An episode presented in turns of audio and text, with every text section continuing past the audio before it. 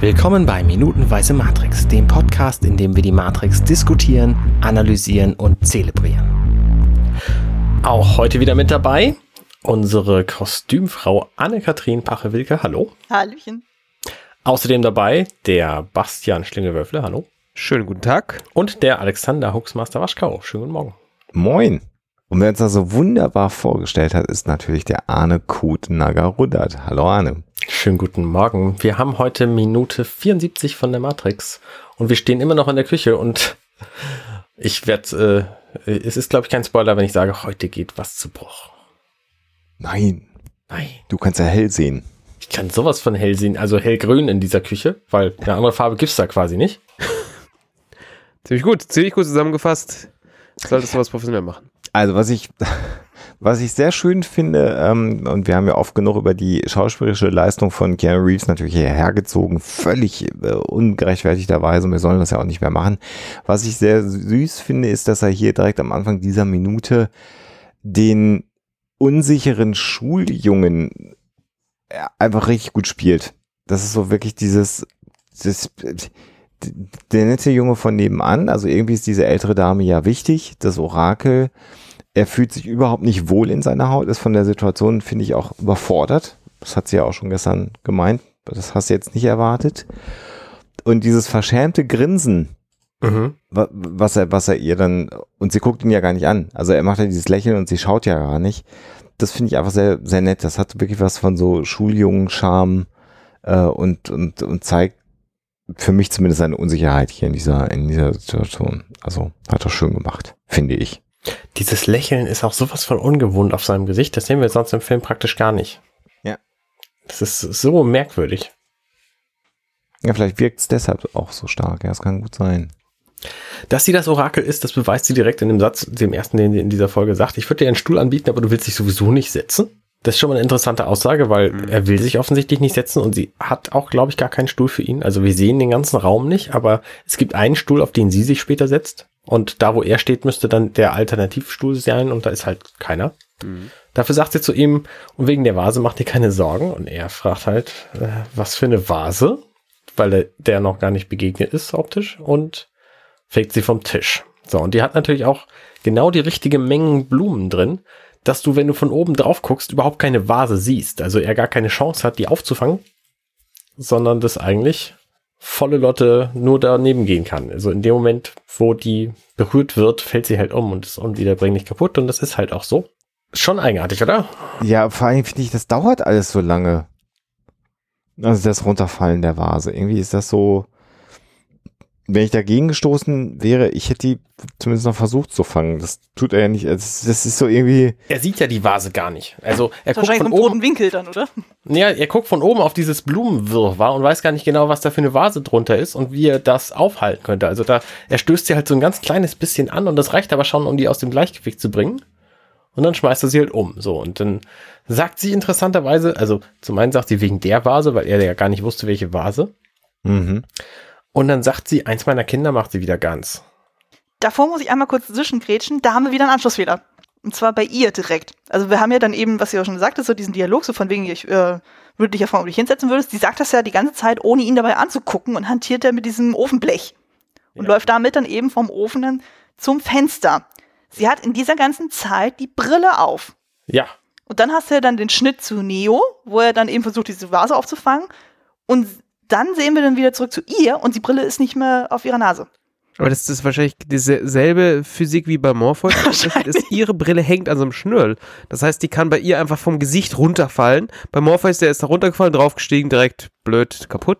Sie hat den Vorteil, es wurde praktisch von ihrer, von ihrer Oma-Kette aufgefangen. Also äh, komplett legitim. Ja. Äh, Dann sind aber ganz schlechte Brillenbügel, die das nicht hinten halten. Ja, ja. Das, aber vielleicht war das auch eins von ihren Kindern, so das im Hintergrund irgendwie so versucht hat, so.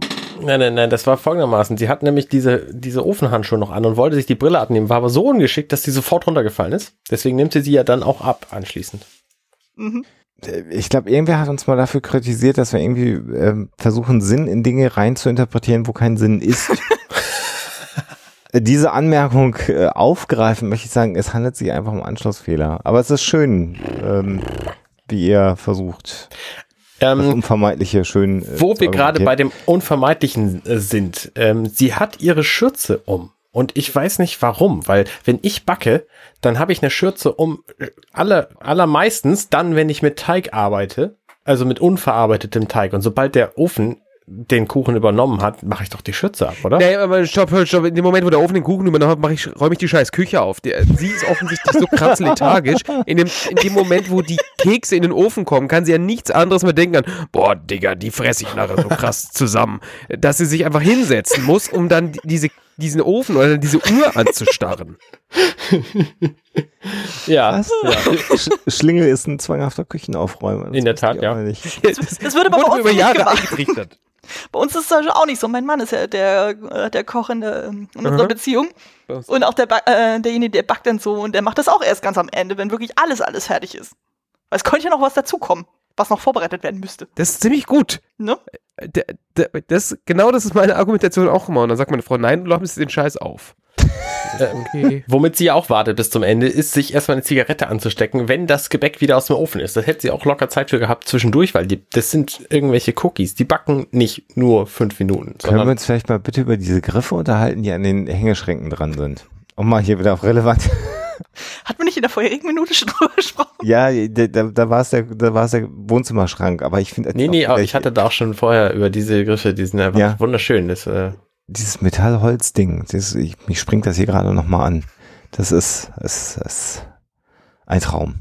was mich viel mehr anspringt, also diese Frau ist ja wohl unfassbar sympathisch, oder? Ja, ach, die ist doch herzallerliebst, oder?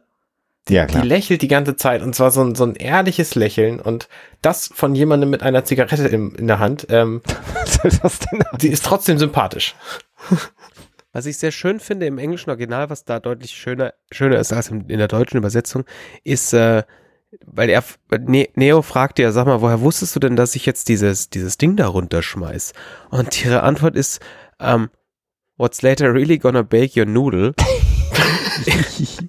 ist, ähm, hättest du es auch runtergeworfen, wenn ich was gesagt hätte. Und sie im Deutschen sagt sie einfach, was dich später noch mehr beschäftigen wird. Ich meine, das ist im Grunde dieselbe Aussage, aber es ist natürlich deutlich witziger, diese, also ich, ich weiß jetzt natürlich nicht, ich lebe jetzt, äh, wie ihr wisst, nicht so oft in den amerikanischen ähm, äh, Matrix-Städten.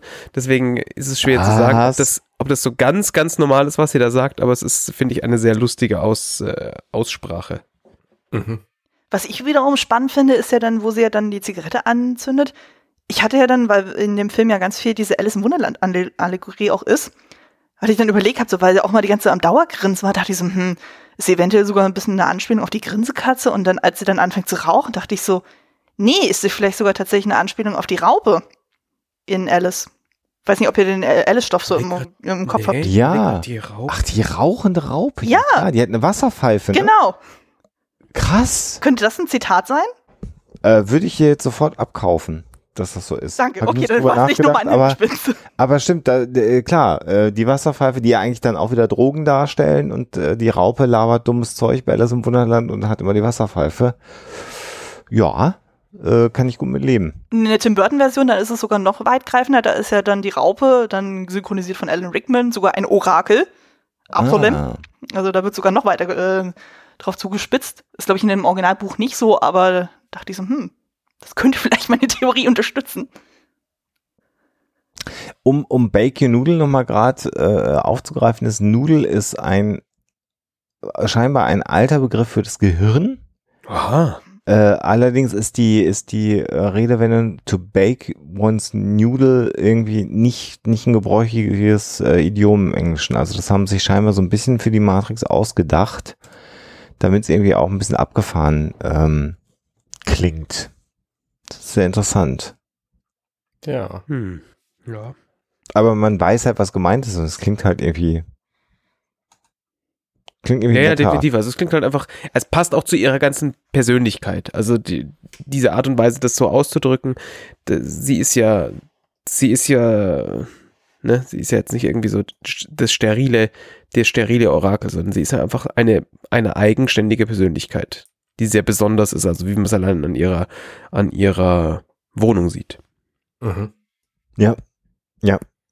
Und äh, komplett gegen, also sie ist halt wirklich die ganz sympathische ältere Dame von nebenan und äh, das ist natürlich überhaupt gar nicht äh, nochmal irgendein Bild von einem Orakel, was man im Kopf hat. Egal welches man hat.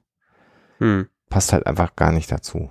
Und auch, dass sie ja nicht orakelhaft sich verhält, sondern Kekse backt und raucht. Hm. Das ist schon sehr gegen den Strich gebürstet, die Darstellung hier des Orakels, finde ich. Die Darstellerin übrigens heißt Gloria Foster, wurde 33 geboren und ist 2001 gestorben, also genau nach dem Film von ähm, Matrix Reloaded und vor dem Film von Matrix Revolutions. Deswegen wurde sie da von äh, Mary Alice ersetzt, eine, eine Freundin von ihr. Ja, und das hat ja dazu geführt, dass man dann hinterher auch eine Begründung dafür liefern musste, warum das Orakel dann die Identität gewechselt hat innerhalb der Matrix. So ist es dann ja erklärt worden. Genau, so wie bei der ersten Version, als Bond ein anderer war. Ein anderer Schauspieler. Äh, ein anderes Thema, ja. Was? Mehr als, Als, Minuten. als George Lazenby die Rolle von James Bond übernahm, da hat man das mit einer Gesichts-OP begründet. Ah. Das war halt danach nicht mehr gängig, weil George Lazenby war nur das eine Mal da und danach haben das sowieso immer ständig neue Schauspieler gemacht. Dann hat man sich das einfach geschenkt mit der, mit der Erklärung, warum der jetzt anders aussieht. Aber die Filme vorher waren ja alle mit John Connery und deswegen Mhm. ähm, musste da eine Erklärung her, haben die sich gedacht. So, ich finde, man kann es ja auch einfach so lassen. Dumbledore sieht auch aus wie Dumbledore, egal ob man ihn in den Teilen 1 bis 2 oder in den Teilen 3 bis 7 sieht. Ich werde ja auch seit Staffel 3 von Huxler gedubelt, hat auch keiner gemerkt. Ja, richtig, von, von Joe Pantoliano. So ist es. Man hätte es auch einfach wie bei Dr. Who machen können, so einfach regenerieren. Ja, das wäre einfach die bessere Idee gewesen. Hätte keiner hinterfragt. Stimmt. Ja, Du hast aber recht, äh, also du hast es ja ein bisschen überspitzt gesagt, gerade Arne, ähm, sie ist sympathisch, obwohl sie raucht. 99 begann es ja langsam, dass eigentlich weniger geraucht wurde in Filmen und wenn geraucht wurde, dann eben auch nur von Bösewichten. Das ist ja auch so eine Konvention, Mhm. mit der ja hier ganz bewusst gebrochen wird. Mhm. Was zu diesem Zeitpunkt übrigens auch keiner wissen konnte, war, dass sie an Diabetesproblemen sterben würde und jetzt hier Cookies, Cookies backt. backt. Ja. Ja. Gut ist halt die Frage, ob sie jetzt wirklich reguläre Raucherin war oder nicht, weil ich glaube, sonst würdest du ja dann diese Kräuterzigaretten bekommen. Sie ist, sie ist ja jetzt auch nicht am Rauchen gestorben, so, sondern Ja, ja, aber hätte man sehen können, das ist dann irgendwie. Gefäße. Ich kenne mich jetzt mit Diabetes nicht aus, also, ob das irgendwie das negativ mit beeinflusst. Diabetes Rauchen beeinflusst alles negativ. Das ist. Aber ja, anderes Thema. Wir schweifen stark ab. Genau. Sie sagt zu ihm, du bist niedlicher, als ich dachte. Jetzt weiß ich, warum sie dich gern hat. Und Neo fragt, wer? Und dann sagt sie, der, der Schlauste bist du ja nicht. In, Im Skript sagt sie übrigens, der Schnellste bist du ja nicht. Also da haben sie sich gedacht, nee, das ist nicht plakativ genug. Wir müssen ihn tatsächlich als Trottel darstellen. Ja. Was aber sehr sympathisch rüberkommt an dieser Stelle. Wer ist natürlich Trinity? Es ist so ist lustig, weil sie gibt ihm einfach keinerlei Antworten. Ja. Also, Ja. Ta tatsächlich die ein paar Sachen, die ihr so, die ihr so, die ihr tatsächlich fragt, werden einfach nicht beantwortet. Und zwar schon die ganze Szene lang. Ähm, ich meine, da kommen wir später tatsächlich noch zu den Antworten, weil es gibt irgendwie nur eine Frage, die ist eigentlich wirklich wichtig. Also alles andere ist einfach komplett irrelevant. Ähm, aber allen anderen Fragen geht sie halt einfach aus dem Weg. Genau. Also sie äh, fragt ihn, du weißt, wieso Morpheus dich zu mir gebracht hat? Neo nickt und sie sagt, und, was glaubst du? Und äh, damit endet dann diese Minute auch schon. Also wir sind in einer sehr Dialog-, äh, Monolog-lastigen Woche angelangt. Ähm, ja, fällt mir nicht viel zu ein. Gar nichts fällt mir da ein. Wir stehen genauso unschlüssig in dieser Szene rum, wie Neo vor diesem merkwürdigen Holzvorhang äh, immer noch in der Küche steht Mhm. und äh, auch nicht genau weiß, was, was ihn, was ihn noch erwartet. Interessant ist eben auch die Tatsache umgedreht, dass als sie Neo direkt eine Frage stellt, das ist mir noch aufgefallen, Neo die ja auch nicht verbal beantwortet. Ne? Als sie fragt, du weißt, warum Neo dich hergebracht hat, nickt er ja nur kurz, aber verbalisiert das auch nicht. Also äh, es kommt auch nicht so wirklich ein Gespräch zwischen den beiden Mhm. Mhm. zugange. Was für an der leicht ausweichenden Art des Orakels liegt und auch der Unsicherheit von Neo und der Tatsache, dass das Orakel ihn scheinbar auch nicht ernst zu nehmen scheint. Ne? Ne? Du siehst ja ganz hübsch aus, kein Wunder, dass sie dich mag, aber so der hellste bist du halt nicht. Das ist schon auch so ein bisschen von oben herab. Ich habe eher das Gefühl, so, die testet ihn einfach so aus, so von denen so, na, was für ein Typ äh, bist du eigentlich?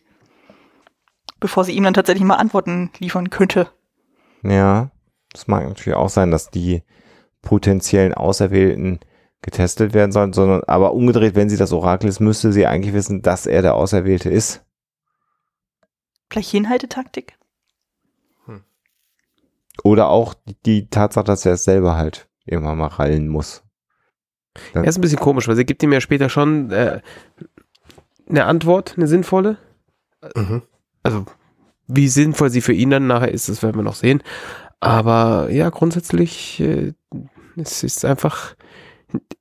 Bisher scheint dieser ganze Orakelbesuch maximal sinnlos zu sein. Ja, wie das äh, im Grunde immer bei so Orakelgeschichten ist. Also auch Orakel von Delphi zum Beispiel, das wirkte immer super sinnlos in dem Moment, wo die Leute da waren. Naja, es ist so, äh, es bricht so ein bisschen, ne? Also am Anfang ist es ja noch so die Wohnung, dann diese Kinder mit diesen mm, quasi magischen Fähigkeiten, das fängt ja gut an. Hm. Und jetzt sind wir halt einfach in so einer End 60er, Anfang 70er Jahre Küche mit einer Mutti, die Kekse backt. So, Mhm. und hä? So, wo soll's hingehen? ist auch ein Bruch mit Erwartungen des Zuschauers natürlich total. Also nicht nur mit Nio, sondern auch mit unseren Erwartungen, die wir eigentlich an diese Szene gehabt hätten, ähm, als wenn wir sie das erste Mal gesehen hätten. Sag mal, ist sie grün geschminkt oder macht das das Color Grading anschließend? Ich bin mir da nicht so sicher. Ich finde, sie wirkt grün. Ihre Augenbrauen zum Beispiel. Ich glaube eher, das ist das Color Grading. Also es würde mich jetzt wundern, wenn sie das extra jetzt nochmal irgendwie grün geschminkt haben. Also wir sehen auf jeden Fall relativ gut, da wenn wir uns den, den weißen Teil der, der Augen angucken, der ist tatsächlich relativ wenig grün. Mhm. Mhm. So im Vergleich. Es wäre natürlich einfacher gewesen, da einfach ein bisschen grünen, grünen ähm, äh, Lidstrich-Quatsch drauf zu machen, wie das auch immer im, im, im Make-up-Fachjargon heißt. Da kenne ich mich jetzt nicht so wahnsinnig gut aus. Ah, hm. Auf der anderen Seite, wenn du natürlich die in, in Schwarz so ein bisschen Grün reinsteckst, dann hast du da das auch gleich mit erschlagen, ohne dass man jetzt da lokal irgendwie groß was anpassen muss. Ja. Ja, schwer zu sagen. Auf jeden Fall ist das Mhm. alles super grün. Hm. Super grün. Und dann endet diese Minute tatsächlich. Genau. Und wenn ihr nichts mehr habt, würde ich den Sack zumachen wollen. Ja, da war tatsächlich nicht so viel drin. Dann hören wir uns morgen noch ein letztes Mal mit unserem Gast für diese Woche. Ui, ui. Danke, Anne, dass du da bist. Danke, dass ich hier sein darf. Und bis morgen. Ciao. Bis morgen. Dann, Bis morgen. Ciao. Tschö. Hey, ich bin Arne und das war Minutenweise Matrix. Wenn euch dieser Podcast gefällt, dann unterstützt mich doch ein wenig. Ich schneide, produziere und hoste diesen und weitere Podcasts wie auch andere Projekte im Netz. Informationen, wie ihr mich unterstützen könnt, findet ihr auf compendion.net.